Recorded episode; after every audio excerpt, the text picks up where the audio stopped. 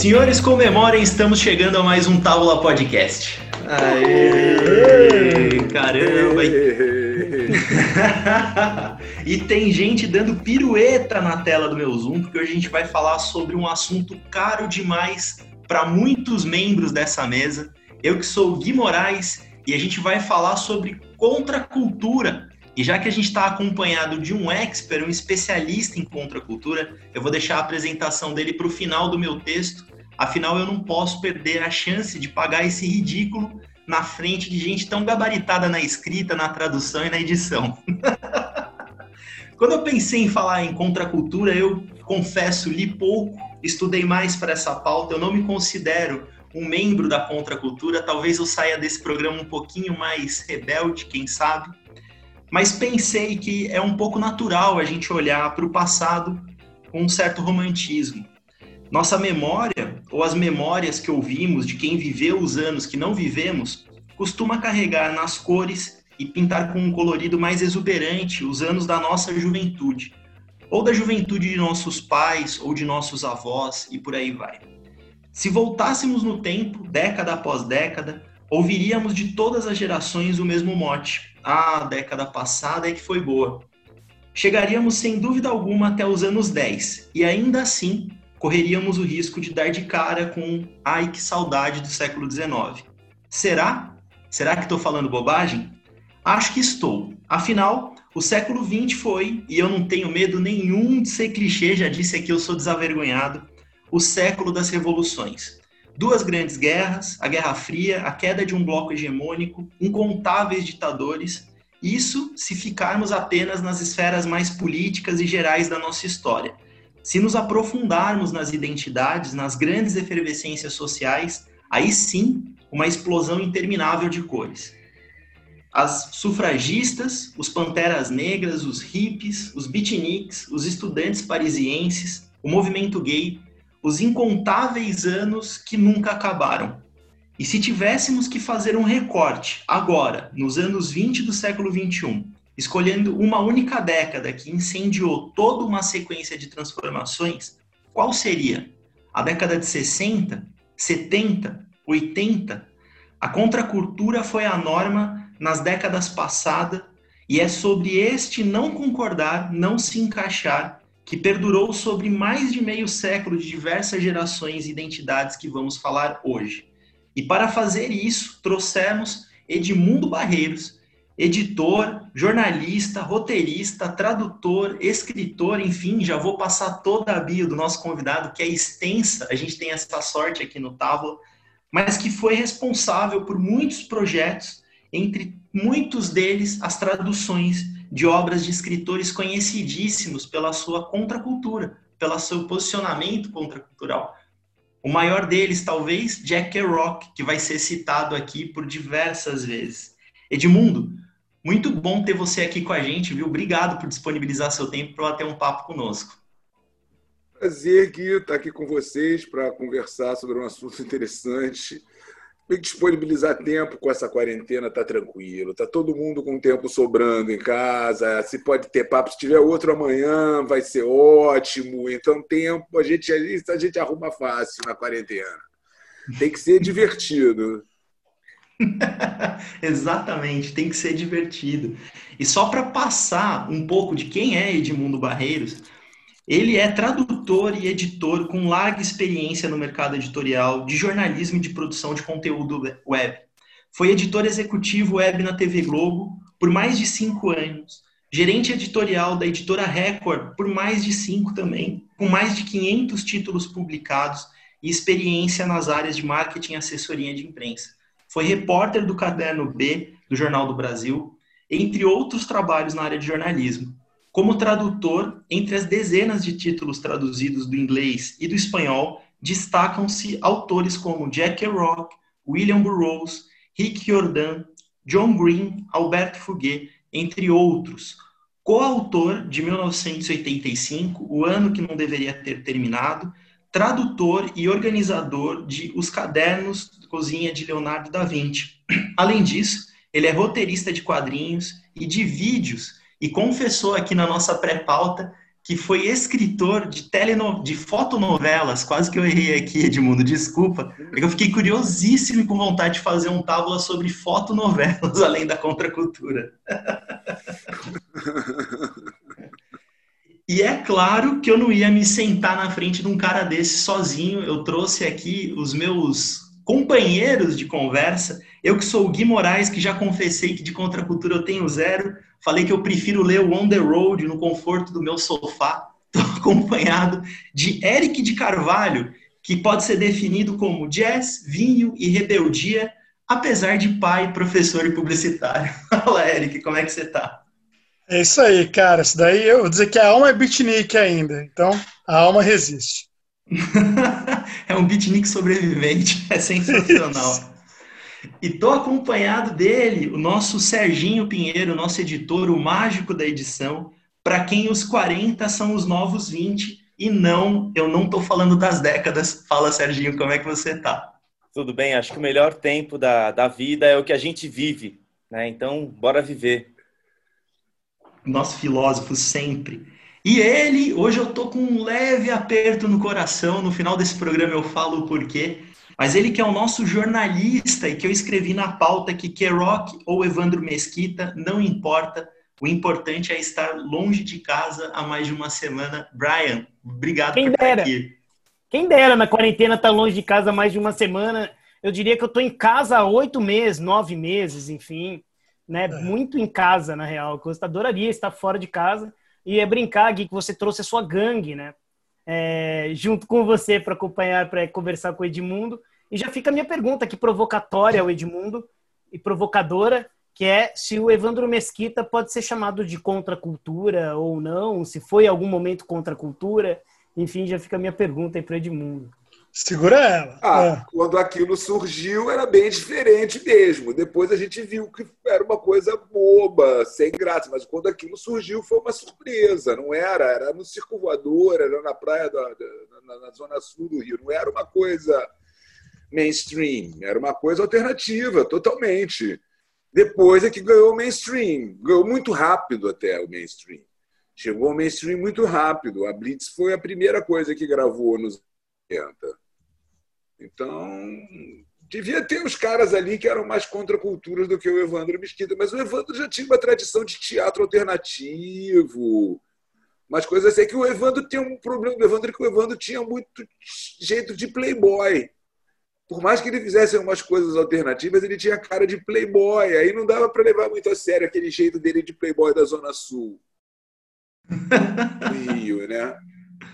Porque o cara podia fazer uma coisa uma playboy cantando, é, os, é a praia, é, as gatinhas da praia, enfim. É, eu confesso Havia bandas que eu quero... da época mais... Eu confesso que eu quero surfar sobre essa pergunta do Brian de como que o Evandro Mesquita, que eu classifiquei como nosso K-Rock carioca, se tornou Somebody Love na versão nova da escolinha do professor Raimundo, mas isso fica para um outro programa. Edmundo, para a gente dar sequência no papo, se apresenta um pouquinho, fala sobre a sua carreira. Eu que sou apaixonado pela leitura, fiquei pensando durante a pauta, caramba, esse cara editou e traduziu mais livro do que eu li na vida, com toda certeza. É, infelizmente nem todos os que eu editei eu li, porque era uma coisa meio impossível no ritmo industrial que a gente trabalhava. Eu li muitos, mas era meio uma coisa complicada. Eu, na verdade, você já. Eu trabalhei Jornal do Brasil, Globo, Record, foram os principais empregos mesmo que eu tive. Hoje em dia eu sou freelancer, editor e tradutor freelancer. Né? Basicamente é o que eu faço hoje em dia. E enfim, você já falou tudo, você já disse a minha biografia aí, melhor do que eu, vou dizer, sabe? Pô, lisonjeado quando vem a biografia dessa, eu acho que sou eu aí. Assim, então. Não vamos prolongar o papo, né? É, não Eric. preciso ficar falando de Não, não, mais. você mesmo, Gui, você mesmo.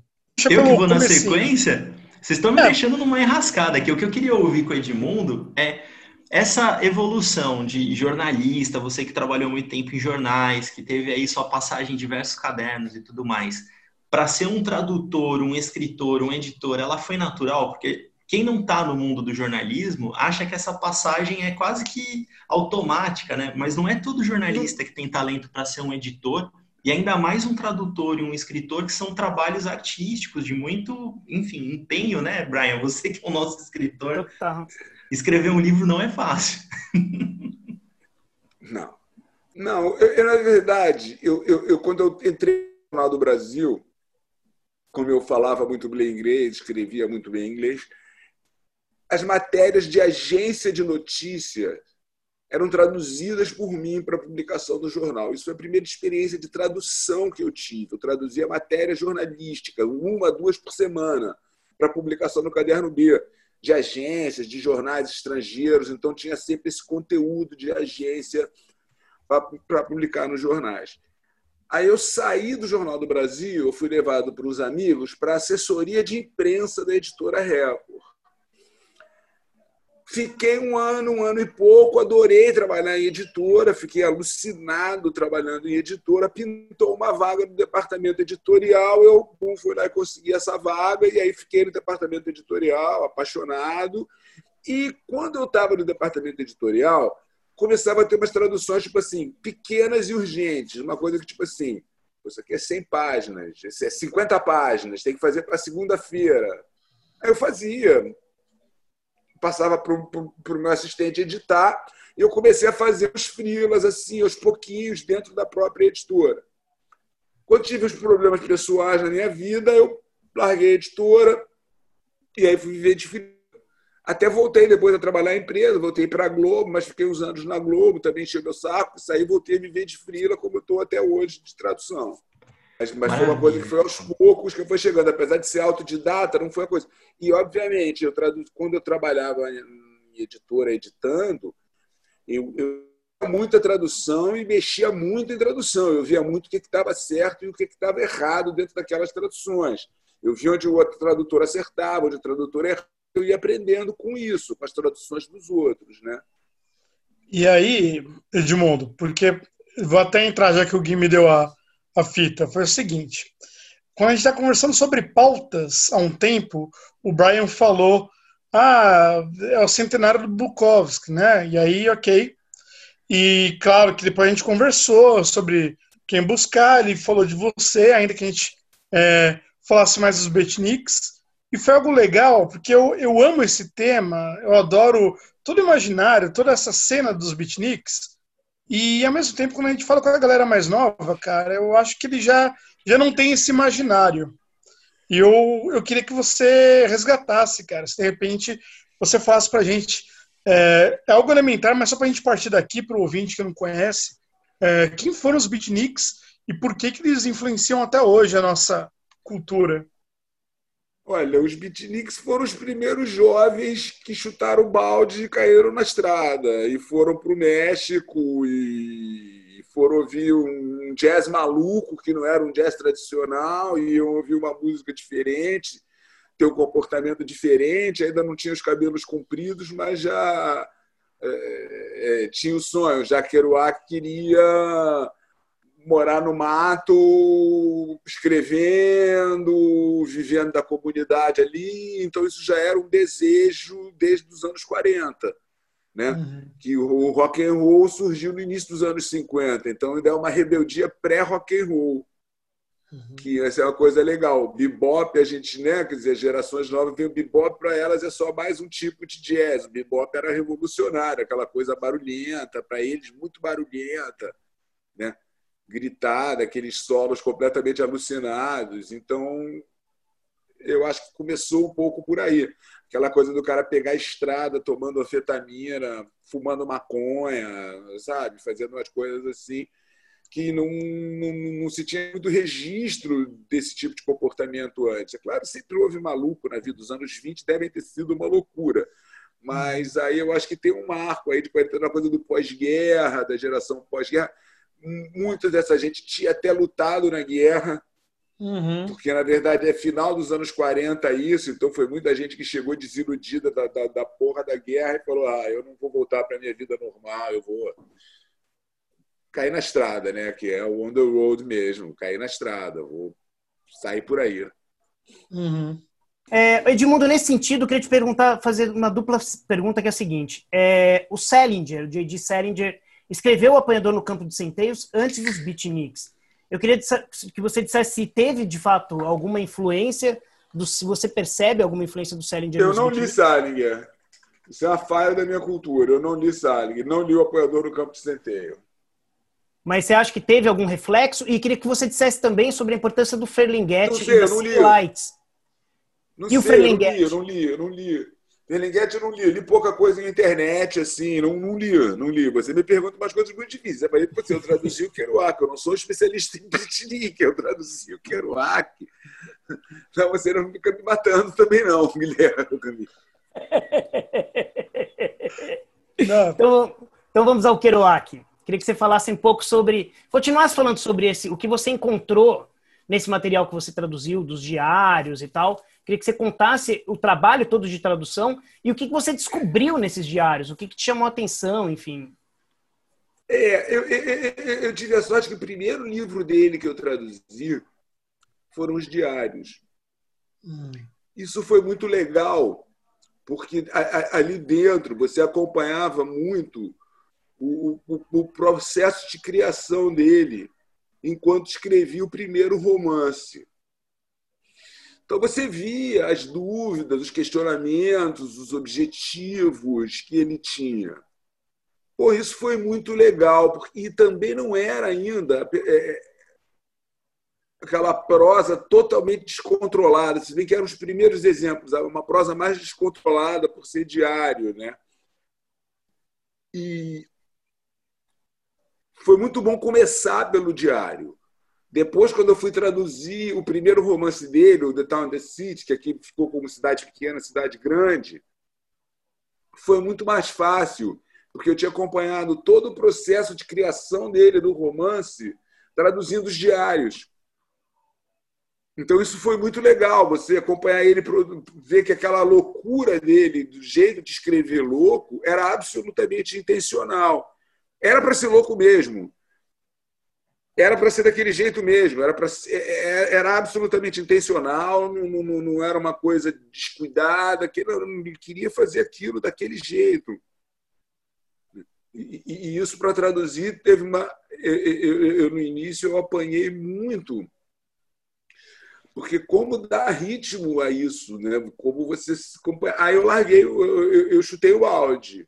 Eu falei, o único jeito que eu vou conseguir traduzir isso é se eu fizer a louca que traduzir que nem ele escrevia. Eu vou embora, eu vou no ritmo, eu vou seguindo. O cara traduz três parágrafos sem pontuar. Eu vou ficar parando de 30 em 30 segundos para procurar uma palavra que eu não sei o que, que é, que eu não sei se ele inventou, eu não vou pegar o ritmo nunca. Então eu traduzi o, o ritmo da coisa, eu traduzi, e depois eu fui ver o que, que tinha que mudar, o que, que tinha que corrigir, o que, que tinha que fazer. Mas a primeira coisa que eu me preocupei quando eu fui traduzir o livro, principalmente já os diários, eu, eu, eu vi isso, foi pegar o ritmo da, da, prosa do cara, porque isso era mais difícil para mim do que acertar a palavra. Acertar a palavra, você vai para o diário, você acha, você dá um jeito, mas ali você precisava de pegar aquela coisa sem freio, aquela coisa em contínua que fluía naturalmente. Então, eu tive que ter, eu tentei fazer desse jeito, fluindo a prosa naturalmente, principalmente nos diários e na segunda metade do Town and the City, da, da, da cidade pequena, cidade grande. Principalmente nesses momentos foi muito assim. A primeira metade do cidade pequena, cidade grande é mais careta.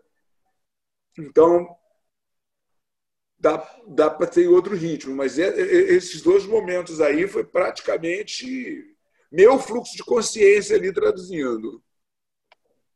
Edmundo, foi interessante você falar sobre ritmo, porque o Kerouac ele tem uma relação muito íntima com a música, né? Os beatniks, todos eles têm isso. Eu só li o On the Road, na estrada, né? Que infelizmente eu tenho pouca cultura de Kerouac, espero ler muito mais ainda. Fiquei curioso para ler cidade grande, cidade pequena, para ler os diários, mas o mais interessante da escrita dele, que me chama a atenção, é um, o papel aceitou a vida dele, porque ele conseguiu passar para o papel as experiências que ele teve. Ele foi sujar o sapato, ele foi correr a América com 20 dólares absorver essa cultura.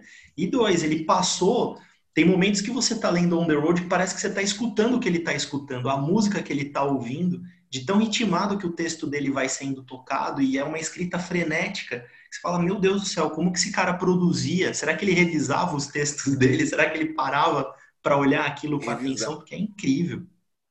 Revisava revisava muito. Você vê nos diários, você vê como ele fazia. Mas ele era uma coisa muito louca, porque, tipo assim, né, máquina de escrever. Datilografia, você botava uma página, batia a página, acabava a página, tirava e, e, e botava outra, né? Você ia fazendo página por página. O Kerouac ele descolou com um amigo dele, eu não me lembro quem era, os formulários de telex, que eram os rolos de papel. Então ele não parava para trocar de página, ele ia direto. Ele ia escrevendo rolos e rolos de papel. E não escrevia folha por folha. Por isso dá uma diferença. A gente que tem computador não se toca disso, mas pô, você está ali no meio da loucura que aquilo é. Para, tira, ajeita. Quem não trabalhou com máquina de escrever não sabe o que é isso. Eu já peguei máquina de escrever. Não, mas eu também. Eu acho que aqui eu, você, o, o Brian, o Serginho. Fala, o Guilherme Serginho. sabe o que é isso, o... Guilherme? O Guilherme não. Os outros, sabe, os né? outros sabemos. Ah, tá. Por incrível que pareça, eu sei. Olha, eu sou um jovem velho. o meu avô, eu acho que já contei essa história aqui na, no Távola, mas eu repito, ele era clicheirista. Então eu vivi essa, essa ideia da prensa, da mão suja de tinta, do carimbo, do zinco sensibilizado, e ele tinha uma máquina de escrever no escritório dele, né? Que eu achava o maior barato, eu mal sabia o que eu estava fazendo ali, ficava batendo o dedo e me chamava atenção o som. Então eu achava muito incrível aquele o bater da tecla e o carimbinho, né? Eu não sei como é que é o nome da perninha da, da máquina batendo no texto, eu fico imaginando como é que era o barulho do quarto do K-Rock, que devia ser aquele louco, né, desenfreado, quase como um músico, um jazzista treinando, tocando, solando sozinho, né? Imagina o vizinho às quatro da manhã. Máquina de escrever incomodava. Ô, Eric, acho que tem que incomodar como toda contracultura, né? Contracultura também está aí para incomodar, não é verdade? Isso que eu ia falar, que é uma, é uma é uma dúvida que eu tenho sobre o que é rock. O Eric que bebeu mais dessa contracultura do que eu, a sensação que eu tive era que era uma geração que chegou numa realidade de país onde o sonho já estava destruído, você já tinha vivido realidades terríveis, você tinha visto crises terríveis, né? Então você tinha a juventude e você estava ciente de que aquela normalização daquela vidinha padrão, papai e mamãe, emprego, oito horas por dia, volta para casa, que aquilo não era satisfatório e que as pessoas morriam de depressão e que as pessoas eram atingidas por crises financeiras e tudo mais.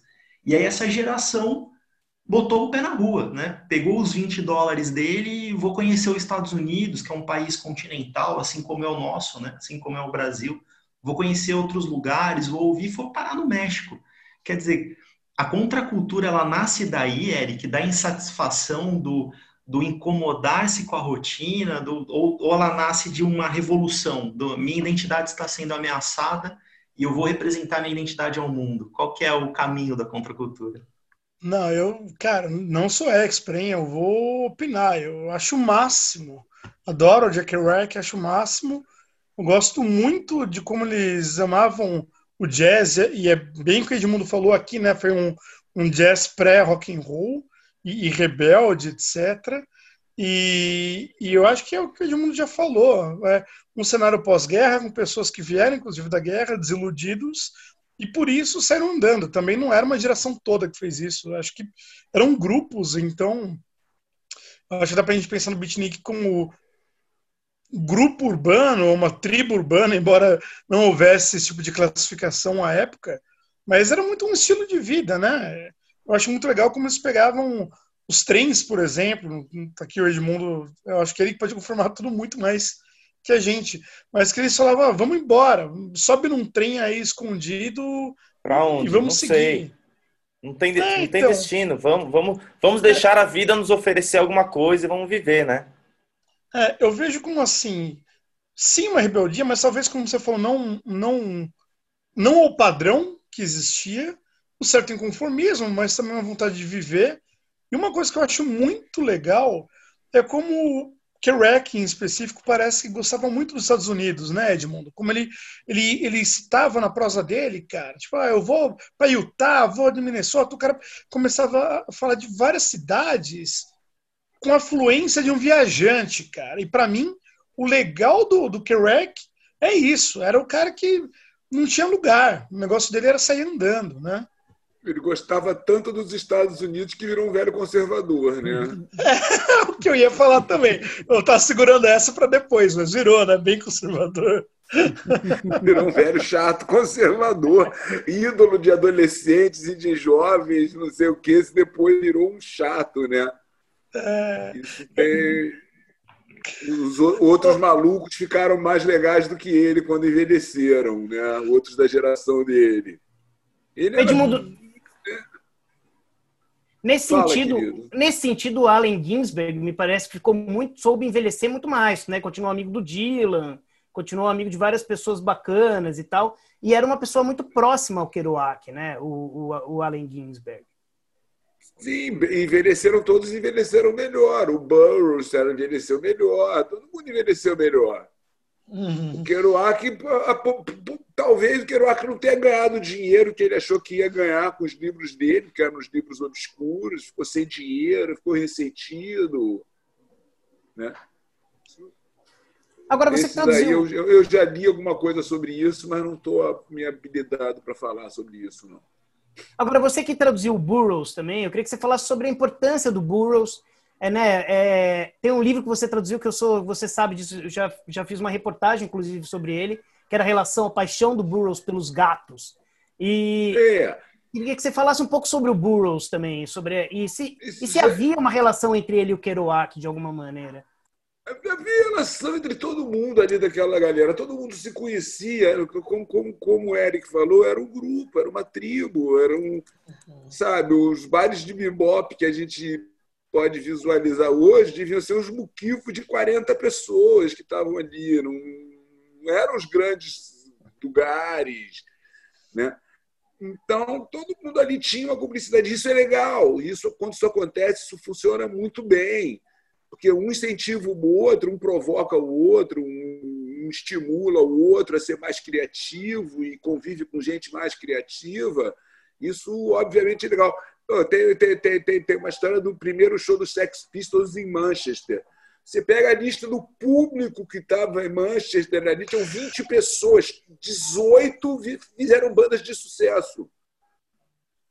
Uhum. É uma coisa assim, é era uma tribo pequena, então todo mundo ali ia se ajudando, mesmo que não fosse muito bom, estava na mesma onda, isso tem muito isso quando você tem uma tribo, né? de estar na mesma onda.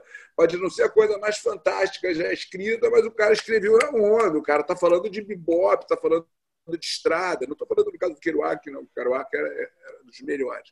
Mas então teve uma coisa de uma onda beat, que foi a primeira tribo, né? Uhum. Esse é que é o, é o fato, foi a primeira tribo. Perfeito. Até, cara, queria trabalhar daí. Porque a minha percepção também, o que eu fiz, que eu acho que o, o Gui perguntou daí, é que eu comecei a estudar na, na comunicação por tribo urbana. E para mim sempre foi mesmo, embora não, não tenha um registro disso, mas que eu me recordava, o Beatnik foi a primeira tribo, de fato, de, de falar, cara, aqui nasceu um movimento, tem uma cena rolando. E aí, normalmente, uma cena ela é artística, né? Ela envolve música, como rolou aí com todo o bebop, a, a escrita. Então, e como você falou, mesmo quem não é protagonista, é gente que está circulando ali, cara, fazendo a coisa rolar, né? E essa efervescência, para mim, sempre encantou. Então, eu, o jovem Eric, tem esse Eric, meu pai de hoje, mais tranquilão, ainda não virei o, o velho reacionário, tomara que eu escreva, né, engenheiro. Já, já, já tá votando no PSDB? Não, nunca. Nem nele, nem no Thor, né? Nem no demônio. Mas, o Eric tá enfim... tá votando no novo, né, É, no novo, é. o novo é promissor, tô brincando. Mas é legal essa cena, né, Edmundo? Então, cara, é, também é a minha visão. Eu não me recordo de ter uma, uma tribo urbana mais antiga e talvez tão inspiradora para o jovem. Eu acho que é a primeira vez que o jovem olha.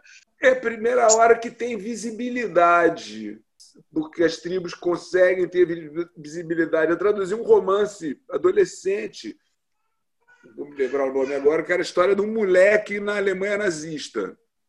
Tinha uma tribo. Uhum. Tinha uma tribo de adolescentes alemães que, nos anos 40, em pleno regime nazista, se escondiam espurões, em purões para ouvir jazz e dançar música americana. É uma tribo urbana, mas não tinha visibilidade nenhuma. Quando o Jack Kerouac publica o On the Road, ele tem crítica boa, pois beleza. Então aí, pô, vai ele, vai o Bukowski, vai bom, Ferlanghetti, como vocês falaram, o Burroughs, o Ginsberg, começa um monte de gente publicar, essas pessoas começam a ter visibilidade os músicos que eles escutavam, que eram músicos que faziam uma coisa diferente, passam a ter visibilidade também. Isso aqui é legal, né? É quando as pessoas são obrigadas a ouvir. Isso que é interessante, porque o, eles escreviam como resistência, né? A existência deles era uma resistência ao que estava ali normalizado. Mas em um, em um dado momento eles viraram consumo também, né? A roupa que eles utilizavam, a música que eles ouviam, a bebida que eles tomavam, isso passou a ser moda. Né? Os jovens se vestiam dessa forma porque eles queriam ser os beatniks, né? Até um momento em que o cinema se apropriou disso, né? A imagem cinematográfica, a moda do cinema, as atrizes, os cortes de cabelo, eles foram, né? Tanto que a, a, minha representação de beatnik, eu que confessei no começo do programa que sou tenho uma cultura rasa na contracultura, é o Kerouac pelos livros e a Audrey Hepburn pela imagem. Assim, a Audrey é a imagem do que eu tenho que é um, é um beatnik. E a Audrey já é um carimbo de Hollywood, né? Ela já é uma. A Audrey uma não tem nada de beatnik, a Audrey é uma princesa. A Audrey é uma princesa. É, não tem exatamente. nada de beatnik. Exato. Não precisa, não tem Mas para você ver, para você ver, Edmundo, como é o meu, a minha superfície de conhecimento do tema, porque para mim o cabelo curto, aquele ar meio jazzista, as roupas, a gola rolê, para mim isso era um beatnik, né? Só que você vai se é. aprofundar no que os caras que são os beatniks cravaram, puta, é uma cultura infinita, de diversa de cor, de absurdo de som e tudo mais, né? Eu acho, eu acho que é, tem, tem um 70 anos, tem mais de 70 anos e a gente está falando disso até agora, né? Acho que tem o beatnik, tem o, o, o, cara que vai se apropriando um pouco, mas ele é mainstream. E aí ele vai meio que se adaptando, é aquela coisa meio fluida, né? Então ele vai se apropriando daquilo que às vezes é...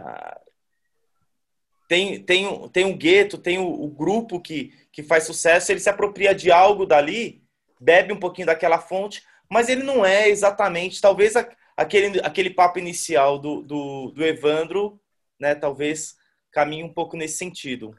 Exato, não. Só para dar um exemplo para o pessoal que tem os seus 30 anos, que talvez tenha a memória que eu tenho, a cultura punk, por exemplo, das correntes, dos espinhos e tudo mais, eu cheguei a comprar aquela corrente de, de carteira que foi famosa para minha juventude, na Handbook, que era uma loja que tinha no West Plaza. Eu ia lá no shopping comprar a minha correntinha, que surgiu na contracultura punk, e achava que eu era muito rebelde.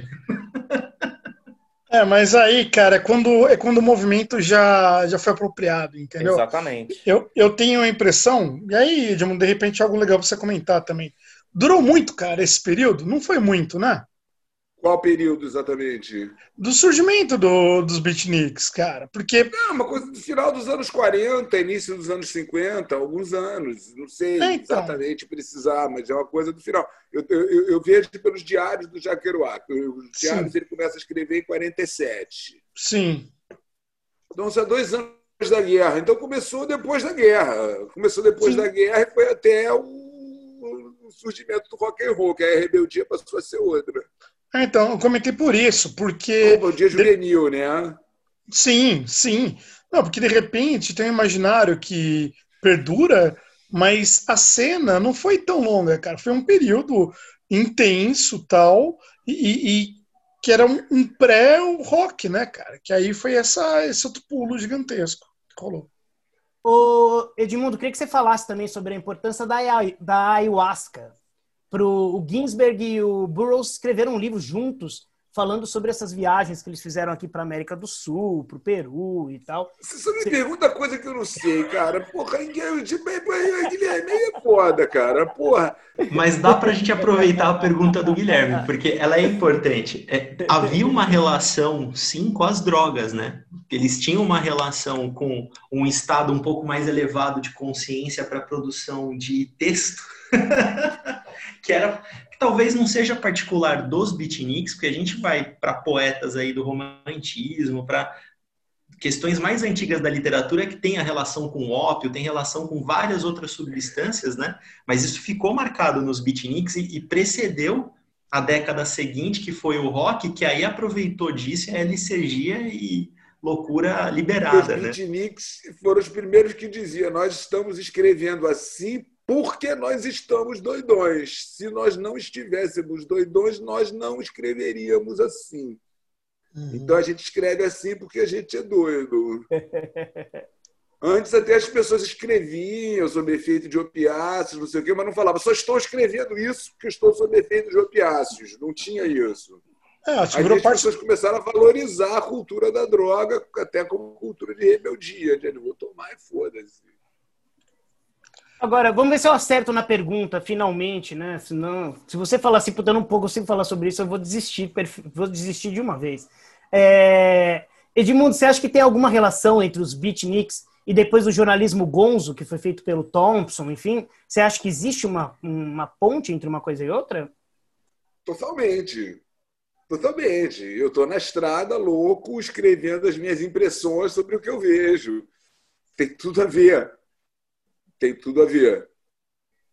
É, medo de era aquela coisa, os outros movimentos que aconteceram eram movimentos de adolescentes, né? Teve rock, teve os hippies, mas o jornalismo de moda era gente mais madura que ainda continuava louca, né?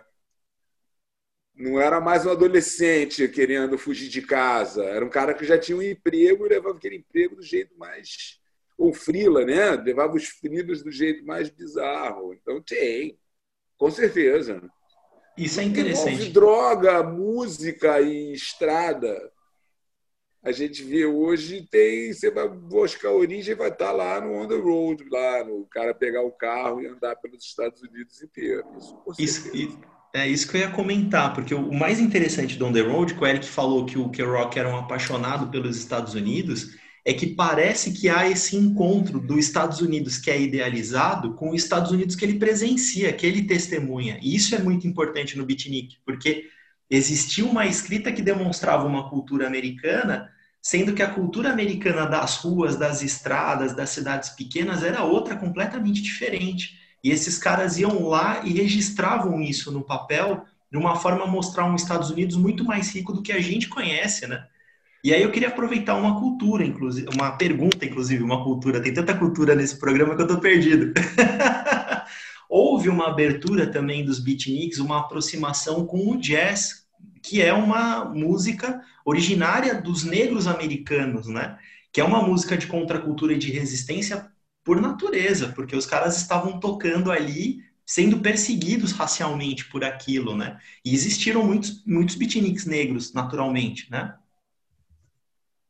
Sim, sim, principalmente músicos. Principalmente músicos. A turma do Bob, Charlie Parker, Dizzy Gillespie, eram, são todos associados com a cultura beatnik e eram negros.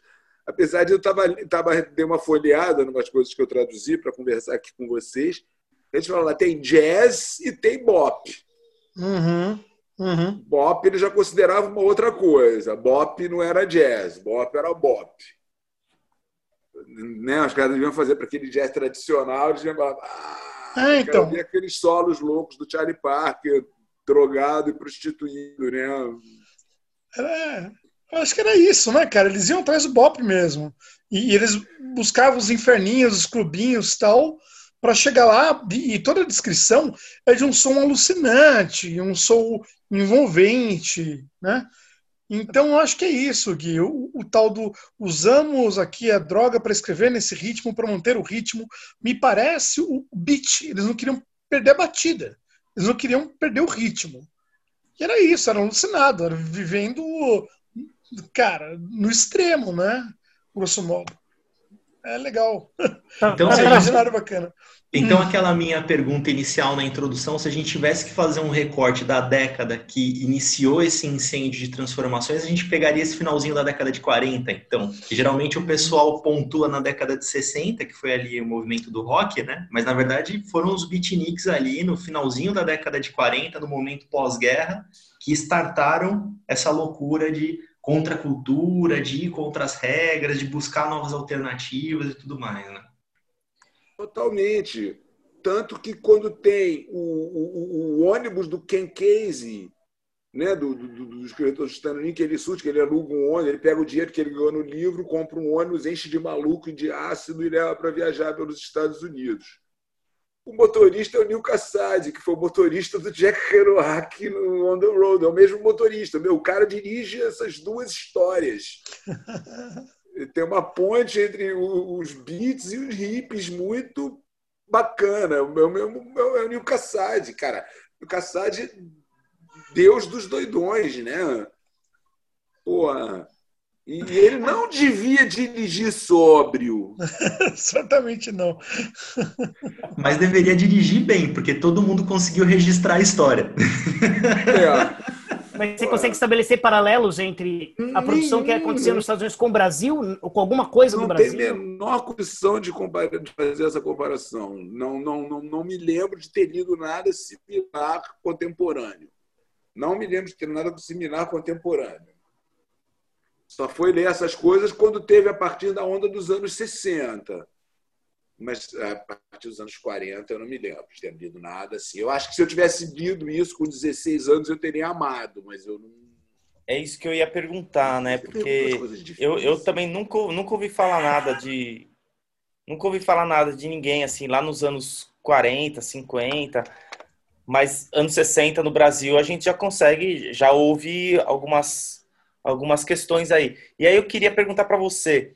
é, que, que turma, que, que tribo que você que você diz que fala, pô, são os caras que mais chegaram próximo daquele ideal do início lá. Quem que você acha que, sei lá, chegou mais Ah, os, próximo? novos ba... os novos baianos.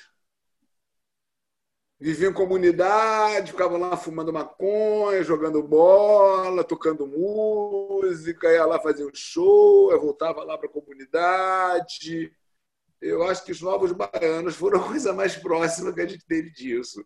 Não chega nem a ser um movimento, olha só, uma banda É. que tinha uma coisa de comunidade, que tinha uma coisa assim bacana. Específico. né? Porque eu, eu- a gente comentou aqui num episódio sobre quadrinhos. Então, o, Brian falou do Asca, eu lembrei do Glauco, que com certeza tinha influência, achava legal. Mas, cara, já não é a mesma coisa. Eu acho que influência. Já era informação alternativa. Isso não chegava aqui. Só começou a chegar aqui quando começou a aparecer no cinema. Sim. Já estava bem diluído. Já era para vocês acharem que era quem foi, não sei, que achava que a Audrey Hepburn era beatnik, aquela princesa, aquela lady, aquela nossa, a mulher mais elegante, mais era beatnik. Não, Depois a gente perdeu disso, louca que também estava bebendo junto e É claro que esse barco com a que maquiagem, aí foi do âncora do podcast. É óbvio que eu ia apagar esse mico, né? Mas sabe por quê? O que me chama a atenção, Edmundo? Eu acho que isso é uma coisa que fica gravada na Não, nossa mas eu tô geração. zoando também, eu tô brincando Eu sei, também com sei. Eu não posso ser muito zoado, que já me fizeram muita pergunta que eu não sabia responder, não tinha nenhuma ideia. Não, mas o mais gostoso é justamente esse choque de realidade. Porque, por exemplo, eu tenho certeza absoluta que se a gente correr a Rua Augusta, que talvez seja a rua da contracultura aqui da cidade de São Paulo, para quem não conhece, você vai achar uma porrada de pôster da Audrey sendo vendido, e ela é um ícone disso mesmo, de rebeldia, de feminismo, de não sei o quê, sendo que é isso, no fundo é uma atriz de cinema, né? É muito surreal. A gente pega o símbolo que nos foi vendido, essa que é a verdade.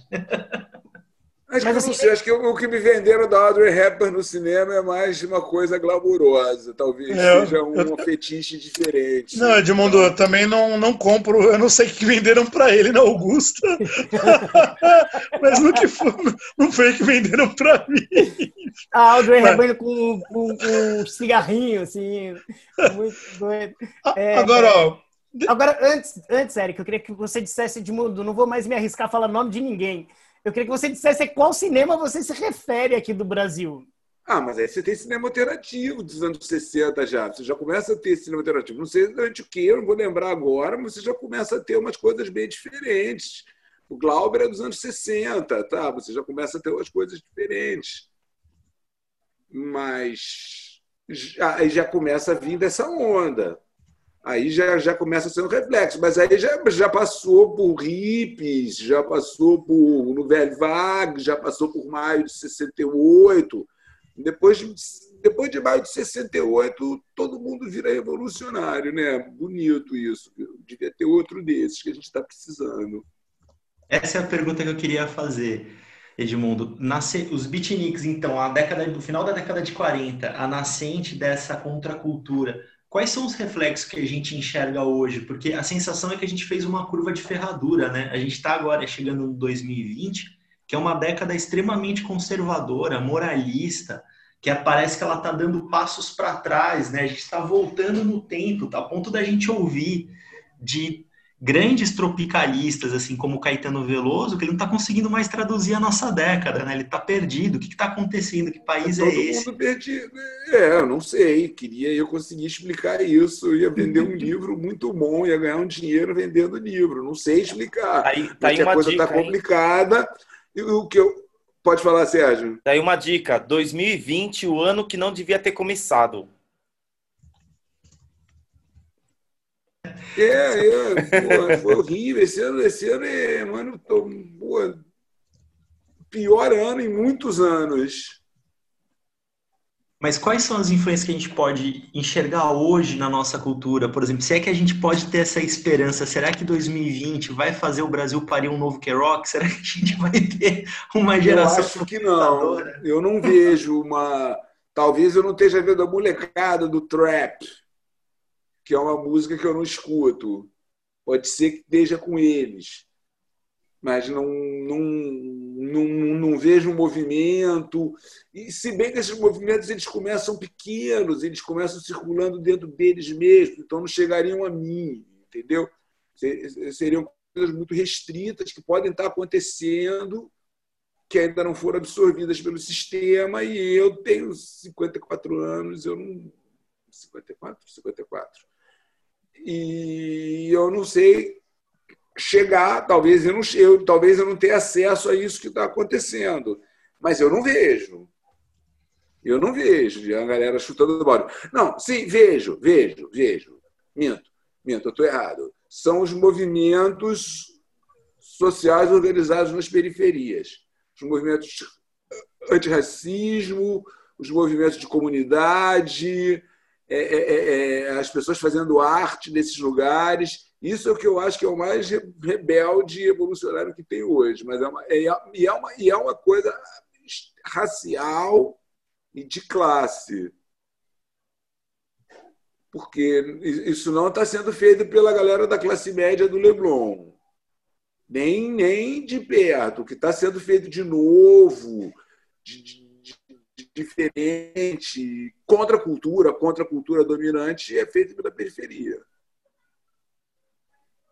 interessante, né? Porque a gente vê a nascente ali do beatnik envolvido com o bebop, que nasce do jazz, que já nasce embebido nessa questão racial, nos, nos guetos, nos clubinhos, né? Onde os negros tocavam, eram aceitos, onde eles conseguiam consumir a música, né?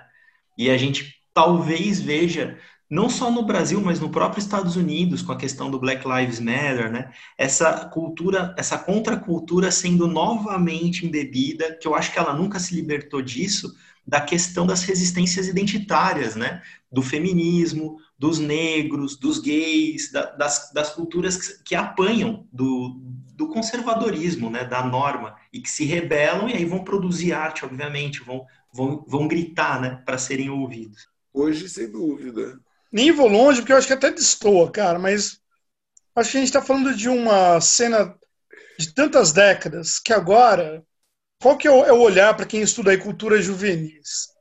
Uma cena fragmentada, espalhada, muito numa periferia, sem dúvida nenhuma. E, e quando a gente fala de contracultura, que é um termo tão legal, ele é meio contra a cultura hegemônica. Esse é o, o, ponto. Só que agora você tem vários movimentos. O Brian sempre cita, fala ah, cinema na laje, iniciativas variadas, grupos variados. Então, são um monte de grupo, talvez nenhum ganhe esse espaço. Eu lembro quando eu pensei, nossa, eu lembro quando Kurt Cobain morreu, eu falei, ok, duvido que vai ter alguém tão grande assim de novo, né? Sei que ninguém gosta do Kurt Cobain, só eu gostava, mas enfim, isso também. Mas enfim, é, eu acho que ninguém vai ser único assim. Agora vai estar tudo pulverizado, cara. Então é, é tudo digital, é legal, é resistente. Eu fico muito feliz pelas gerações agora que elas podem fazer de fato a, a diferença. Não demora para coisa chegar. Como o Edmundo falou, pô, a gente só soube do, dos beatniks muito, muito depois, cara. Então agora tá assim, há muito mais, eu acho que há muita mais contracultura, na verdade, ou contraculturas. Só que elas estão espalhadas, bicho. E aí, se elas vão ganhar esse espaço, eu não sei. Agora, Edmundo, aí nos seus 54 anos, o que, que você acha que você levou ou leva ainda desse espírito beatnik, gonzo, enfim? Você acha que você leva algo desse espírito para tua vida, para sua carreira como jornalista, tradutor, escritor, enfim? Você acha que você herda algo daí? Eu continuo bebendo e fumando maconha até hoje. E ouvindo jazz, né, John? Uma resposta objetiva. Não, eu escuto rock and roll. Eu já sou rock and roll, eu já sou mais do rock and roll. Tem que nem estou ouvindo rock and roll, eu estou ouvindo música latina. Ah, legal. Música cubana, cúmbia, umas coisas assim, mais do que jazz e que rock and roll. Eu adorei o Edmundo, eu adorei o Edmundo. Quando a gente começou a conversar, eu já gostei da voz dele. Ele tem toda uma personalidade na voz. Quando a câmera abriu, eu falei: que pena que a gente não está no mesmo ambiente para a gente trocar essa ideia por muito mais tempo, porque o Edmundo ele é uma figura muito, muito emblemática, Edmundo. Você é embebido dos livros que você traduziu, você tem a cara do jornalista que eu queria ter e eu não tenho. Cuidado com o que você deseja.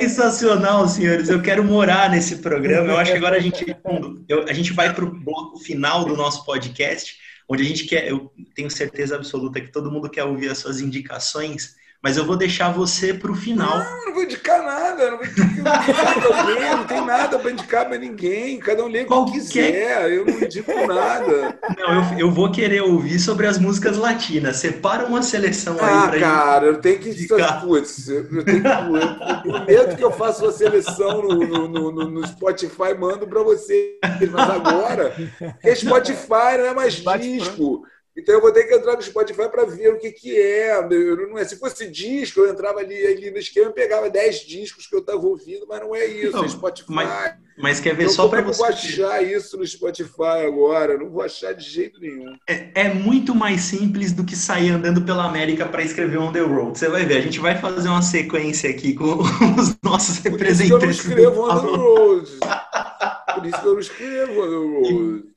Talvez e você eu saísse vai... na, na, pela América nos anos 40, enlouquecido de anfetamina, escrevendo tudo que passava pela minha cabeça, eu escrevesse um On the Road. Mas hoje, Exatamente. Você vai ver como a indicação vai, vai dar sequência. Eu vou, eu vou, posso, posso começar? Porque eu, eu tenho Pode. uma indicação, não tem absoluto. Quer dizer, tem a ver com os beatniks de certa forma, mas é uma indicação nova e não é nova entrou agora, disponível, disponível no Spotify, viu, Edmundo? Agora a gente está nessa época, infelizmente, mas o Yusuf, o Cat Stevens, ele relançou o T for the Tillerman, que é o, o, talvez o grande álbum da carreira dele, onde está ali as músicas mais conhecidas do, do Cat Stevens, e ele relançou o T for the Tillerman, que até tem um 2 elevado à potência no, no álbum, como se fosse a versão 2 do álbum, recantando as músicas e repaginando. Agora ele já envelhecido, passados 50 anos desde o lançamento do álbum na década de 70, e tem algumas coisas geniais nessa nova formulação do, do Yusuf.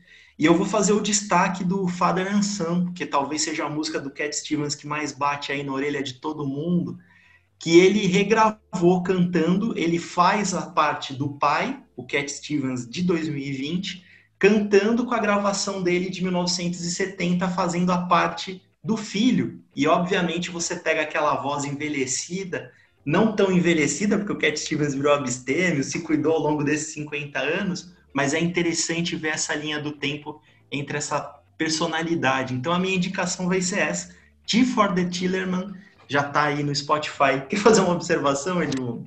Quero fazer uma indicação. Olha lá, tá vendo? Eu é falei seguinte, que era simples. É o seguinte. É o, Os Subterrâneos do Jack Kerouac. Esse livro eu não traduzi. Porque me passaram para traduzir.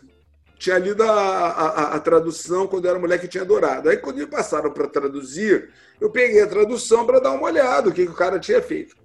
A tradução era muito boa. Eu falei, eu não vou conseguir chegar nem perto dessa tradução do Paulo Henrique Brito, que é um tradutor monstruoso. Talvez seja a melhor tradução de Kerouac que tem, é os subterrâneos do Paulo Henrique Brito. Então, não é minha. Não estou fazendo propaganda minha. Mas é sensacional. Pô, legal. Incrível. Os subterrâneos. Eu Brian. tenho. Brian, vai? Vamos deixar o Brian por, por, por penúltimo, então. Pronto, tá Primeiro tá você, Eric.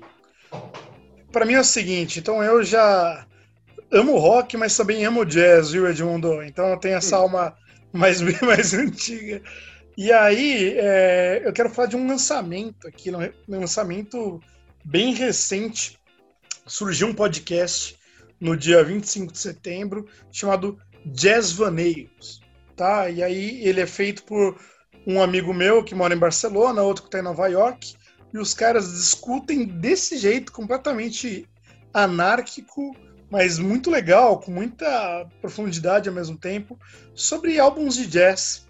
Sérgio, vai na sua indicação e depois a indicação do Brian. Mas antes eu quero falar, na sequência que você terminar. Bom, a, a minha indicação é. Sim, são, tem alguns vídeos que, que eu curto muito um cara que, que abriu espaço para alguma música, uma tentativa de contracultura na TV Cultura lá no início dos anos 80, que é o programa do Tadeu Jungle, é, programa da tribo. Então, esses vídeos acho que são, são bem legais. E um livro, até que a gente passeou aí no, no caminho para o final do programa, a gente passeou pela, pela questão de, de, da periferia. E aí eu queria falar dos livros do Sérgio Vaz, que é de lá da, da Coperifa, né? Então, aqui em São Paulo, na, na região sul, que, que tem um movimento bem, bem interessante. E um livro específico para quem quiser conhecer um pouquinho sobre, sobre a Coperifa, sobre os saraus que eles fazem, tem um livro chamado Cinco Saraus, cada qual com sua poesia. E, assim, cara, é, é a alma, acho que a contracultura tem isso, né? Sentir a alma, viver e pôr para fora aqueles, o sentimento. E ali, ali acho que rola, rola isso de uma forma bem intensa.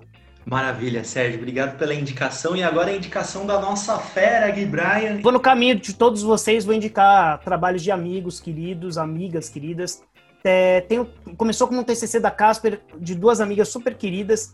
É, uma delas, muito minha amiga, que é a Renata Delia, e a Camila Hungria escreveram um livro chamado Os Dentes da Memória, uma trajetória poética paulistana sobre a geração 60 aqui no Brasil, do Roberto Piva, do Cláudio Viller, enfim, esse livro é bem legal. Aí quero indicar um outro livro de um amigo querido também, que espero que ele venha aqui para o Távola, que vai ser super legal, que chama O Som da Revolução, uma história cultural do rock de 1965 a 1969, do Rodrigo Merheb, que mora lá em Brasília, é um amigo queridíssimo. Quero indicar o livro do meu amigo querido que está aqui com a gente, 1985, ano que o Brasil recomeçou, do Edmundo Barreiros e do Pedro Só. E quero manifestar a minha é, frustração profunda de nunca ter lido um livro que é referência para, sei lá, para os meus ídolos, para o Cazuza e tal. Aliás, quero dizer que eu gosto demais do Evandro Mesquita, fica aí essa nota. É meu querido amigo também. E A Descoberta do Mundo, da Clarice Lispector, que eu não li, acho uma vergonha não ter lido, mas eu gostaria demais de ler em algum momento da minha vida. As indicações futuras, como sempre. Edmundo Barreiros, quero agradecer a sua presença aqui. Eu espero que a gente grave muitas outras vezes. Quero falar sobre quadrinhos, sobre fotonovela. Você que é uma cabeça aí de diversas, diversos cômodos, né, Edmundo? Que o Brian falou pra gente e é verdade. Querendo, te vendo de bobeira, tá estando de bobeira, pode chamar que a gente aparece aqui. O papo foi bom. Maravilha. Desde que o Guilherme não me faça mais pergunta difícil e específica. Você conhece aquele autor que publicou um livro de poesia alternativa em 1972? Eu falo, não, Guilherme. Não, o, que eu, o que eu achei mais eu delícia. Eu estou exagerando porque as pessoas que ele está falando não é isso. O que eu achei mais delícia desse programa é que ele atualizou minha referência de contracultura. Vai ter lá uma foto do K-Rock, uma foto da Audrey um pouco manchada depois desse programa. Um e uma de... na, no canto da boca, o Evandro Mesquita. A imagem o Evandro, é essa, o Evandro Mesquita com uma prancha, o Edmundo, o, e... o, o Além E a galera o, o Thompson, tudo misturado, tudo junto, uma bagunça, o Glauber Rocha junto. Exato. E o Edmundo Barreiros. Senhores, esse foi mais um Távola Podcast. Vou lembrar todas as vezes, o Távola é uma produção Távola e Coco, edição da MS Produção Sonora. Nos sigam nas redes sociais, pelo amor de Deus. A gente está no Instagram, arroba Távola Podcast, postando toda semana os nossos programas, o que a gente está fazendo, com quem a gente está conversando, por onde a gente está andando. E mandem por lá as suas sugestões de pauta, de convidados, o que vocês quiserem. É uma porta aberta, senhores. Até o próximo programa.